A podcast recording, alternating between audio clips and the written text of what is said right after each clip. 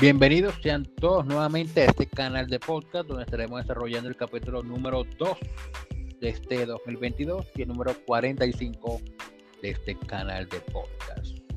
En el reciente episodio, o en el último o en el anterior episodio, abordamos el tema del decreto 806 y su vigencia. En este episodio abordaremos una reciente ley de carácter laboral, que es la ley 2147 del año 2021 y que fue sancionada por el presidente de la República un día antes de finalizar el año anterior. Así que empecemos a desarrollar el tema, por cuanto, como les vengo diciendo, al finalizar el año 2021, el presidente de la República, Iván Duque Márquez, sancionó, es decir, firmó la ley 2174 del año 2021 por medio de la cual se crea una licencia remunerada a favor de los padres trabajadores que tengan un hijo con una enfermedad de carácter terminal. Debo decir algo, y algo que por lo general vengo explicando o vengo exponiendo a través de este canal de podcast, a través del canal de YouTube, y es que recientemente hay una, hay una corriente tanto en el Congreso como a nivel jurisprudencial, de aumentarle las obligaciones al empleador.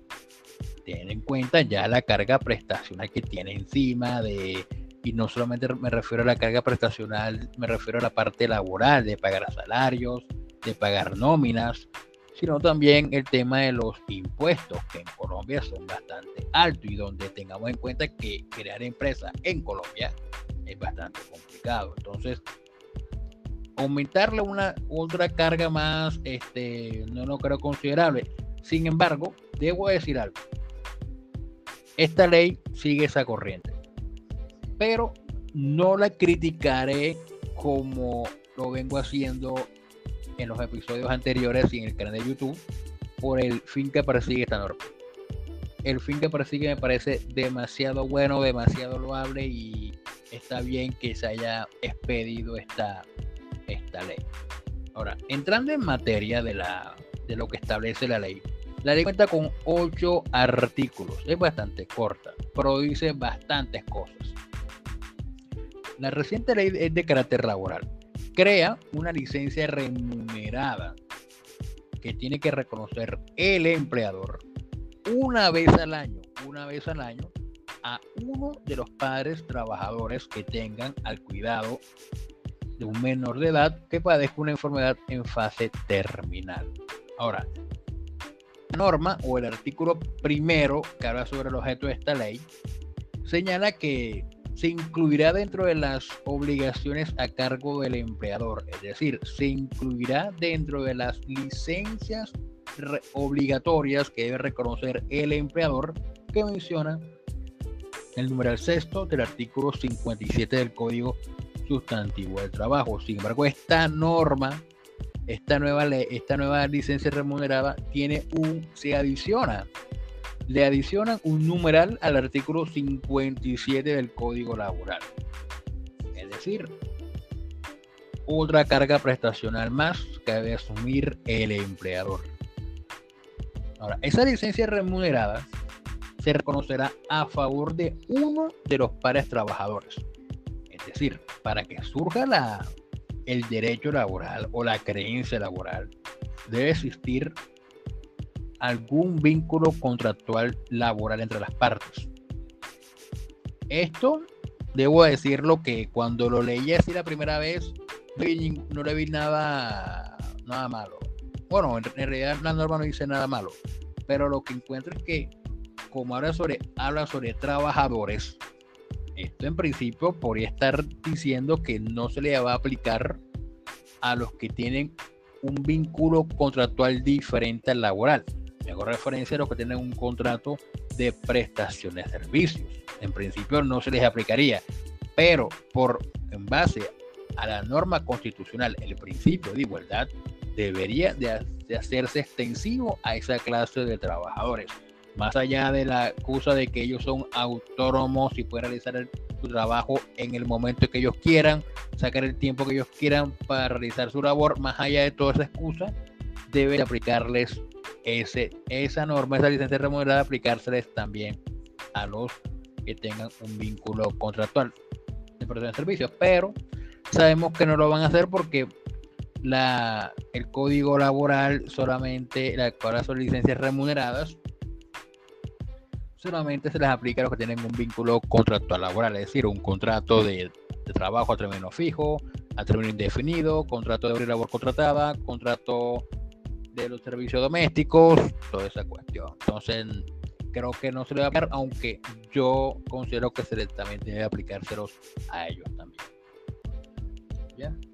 Ahora, la norma sigue diciendo que se reconocerá a los pares trabajadores que tengan el cuidado de un menor de edad. Ahora, la norma no hace referencia a que sea hijo del padre trabajador, dice un menor de edad. Aquí puede servir, vivimos en Colombia, puede servir para que le hagan conejo a la norma. Porque un padre trabajador que quiera hacer un fraude a la ley puede ir ante una notaría, sacar una declaración extra juicio donde exprese que tiene el cuidado, la tenencia y el cuidado de un menor de edad que padece una enfermedad en fase terminal. Ahora, pero yendo haciendo una interpretación teleológica de la norma, ¿cuál es el fin que persigue la norma? Persigue el, el tema de los, aunque dice menor de edad, se debe entender que cobija a los, a los hijos del padre trabajador, padre o madre trabajadora, para evitar cualquier tipo de, de cuestión que vaya a surgir en, el, aquel que vaya a escuchar este episodio. ¿Ya? Que se debe entender que es el hijo del padre o madre trabajador el que está en fase terminal. Por eso, ahora, por eso es que apartando cualquier tipo de malicia indígena, ya, donde queremos sacar provecho de todo, la norma puede tener este también algo, algo como de vulneración de la igualdad. Me refiero a que, que dice menores de edad, pero si el paro o paro, madre trabajador, tiene un hijo mayor de edad que esté en fase terminal, también se debería de, de, reconocer la licencia remunerada que se está creando mediante la ley 2147 del 2021, 2147, 2174, perdón, 2174 del año 2021. Ahí creo que también se debe extender a los hijos mayores de edad que tengan o que estén padeciendo una enfermedad de carácter terminal, sabiendo que ese tipo de enfermedades son bastante complicadas y que causan mucho dolor no solamente a quien está padeciendo, sino a los miembros de la familia que tienen el cuidado de esa persona, para que tengan la cercanía de sus padres en los últimos momentos de resistencia. Enfermedad en fase terminal, debemos de irnos a lo que establece como tal la ley 1733 del año 2014, la cual define la enfermedad, la enfermedad en fase terminal en el artículo segundo en los siguientes términos. Abro comillas. Se debe, se define como enfermo en fase terminal a todo aquel portador de una enfermedad o condición patológica grave que haya sido diagnosticada en forma precisa por un médico experto que demuestre un carácter progresivo e irreversible, con pronóstico fatal próximo o en plazo relativamente breve, que no sea susceptible de un tratamiento curativo y de eficacia comprobada, que permita modificar el pronóstico de muerte próxima o cuando los recursos terapéuticos utilizados con fines curativos han dejado de ser eficaces. Eso es lo que entiende de la definición legal de un enfermo en fase terminal. Y eso es lo que se debe comprobar o acreditar al momento en que se quiera solicitar el reconocimiento de la mencionada licencia remunerada. Por lo que reiteramos que si el trabajador el padre o madre trabajador pretenden acceder al beneficio, deberá radicar un escrito una petición solicitándole al empleador el reconocimiento y pago de la licencia remunerada, agregando en el escrito, si así lo quiere, si así lo desea, no es obligatorio que lo haga, pero si lo quiere hacerlo, está bien, en que desea ejecutar la función o la labor para la cual ha sido contratado bajo alguna de las modalidades laborales no presenciales, es decir, desea elaborar mediante la modalidad de trabajo en casa o el teletrabajo. Y en ese escrito deben estar varias cosas, como cuáles. Uno, la cédula de ciudadanía. O, bueno, como va a ser el empleador, no es necesario, porque el empleador la tiene ahí en, la base de datos. Pero que sí deben estar también el registro civil de nacimiento del hijo menor de edad para acreditar que es menor de edad. Una declaración extrajuicio donde conste que tiene la custodia y el cuidado del, del menor de edad. Tres, si el, si el menor de edad ya tiene tarjeta de identidad, anexarla una copia, también como la historia clínica, anexar la historia clínica donde conste que el menor de edad padece una enfermedad en fase terminal y un certificado del médico tratante donde conste que el menor de edad necesita el acompañamiento. Y ese el acompañamiento es el acompañamiento. Ahora, esta certificación deben hacerla anualmente, porque reitero, la norma dice que por una sola, por una vez cada año. Es decir, esa certificación de que el menor de edad necesita acompañamiento, deben, deben actualizarla anualmente, no que la primera, la primera que se expida en el 2021, entonces, perdón, perdón, 2022, entonces nos va a servir para solicitar una licencia remunerada en el 2023 y 24 y 25. No, hay que actualizarla anualmente. Ahora, la misma norma, la misma ley 20, la misma norma 2174 señala señala el carácter de irrenunciable de la licencia creada por esta ley. Por tanto, cualquier escrito que se suscriba entre el empleador y trabajador donde el trabajador renuncia a esa licencia remunerada creada mediante la ley nueva, se tendrá como ineficaz en los términos que señala el artículo 43 del Código Sustantivo del Trabajo. Por cuanto se pretende el cuidado del menor de edad que está en fase terminal.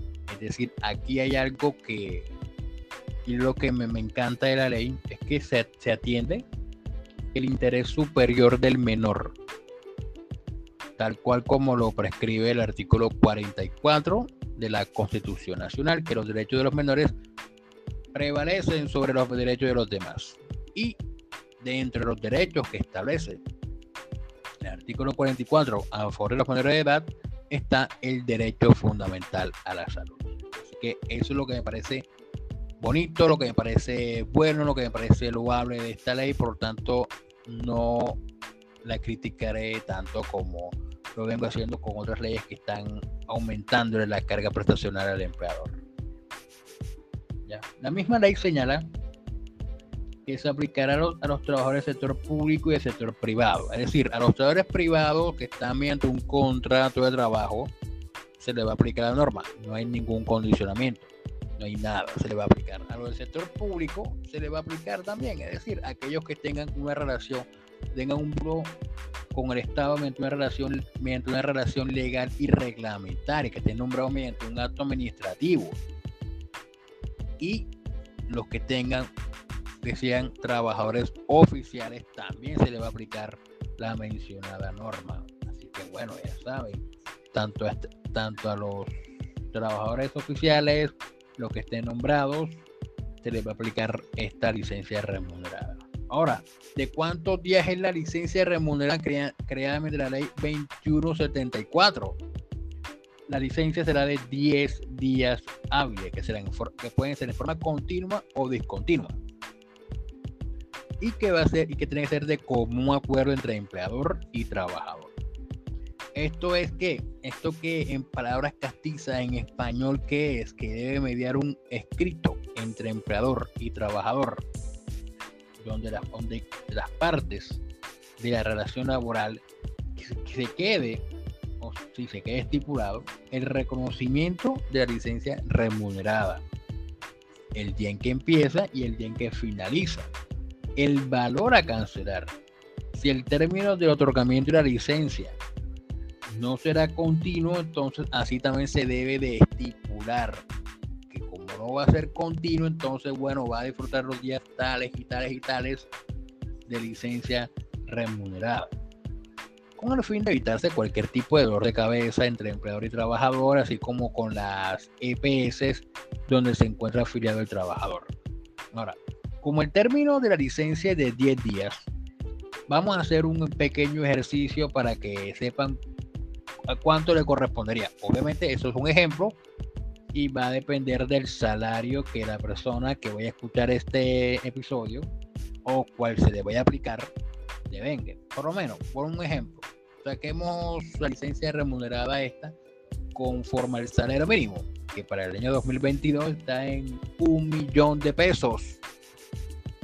Pues bien, de ese millón de pesos, ustedes van, lo van a dividir entre 30 de 30 para saber a cuánto a ustedes, a cuánto el trabajador le vale un día de trabajo. un millón de pesos, supongamos que se gana el mínimo, un millón de pesos entre 30. ¿Cuánto equivale? A 33.333 pesos.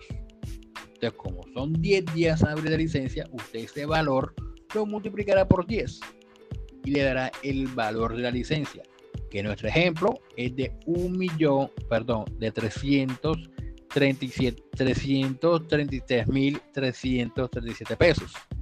¿Ya? Entonces, ese millón de pesos usted lo puede cambiar por el salario que venga el trabajador. Si le venga más de un millón, millón, el valor que usted le venga es 30, y el valor que le dé lo multiplica por 10. Y ese, y ese va a ser el valor total de la licencia remunerada. Ahora, el pago de la licencia dice que va a ser a cargo de las EPS.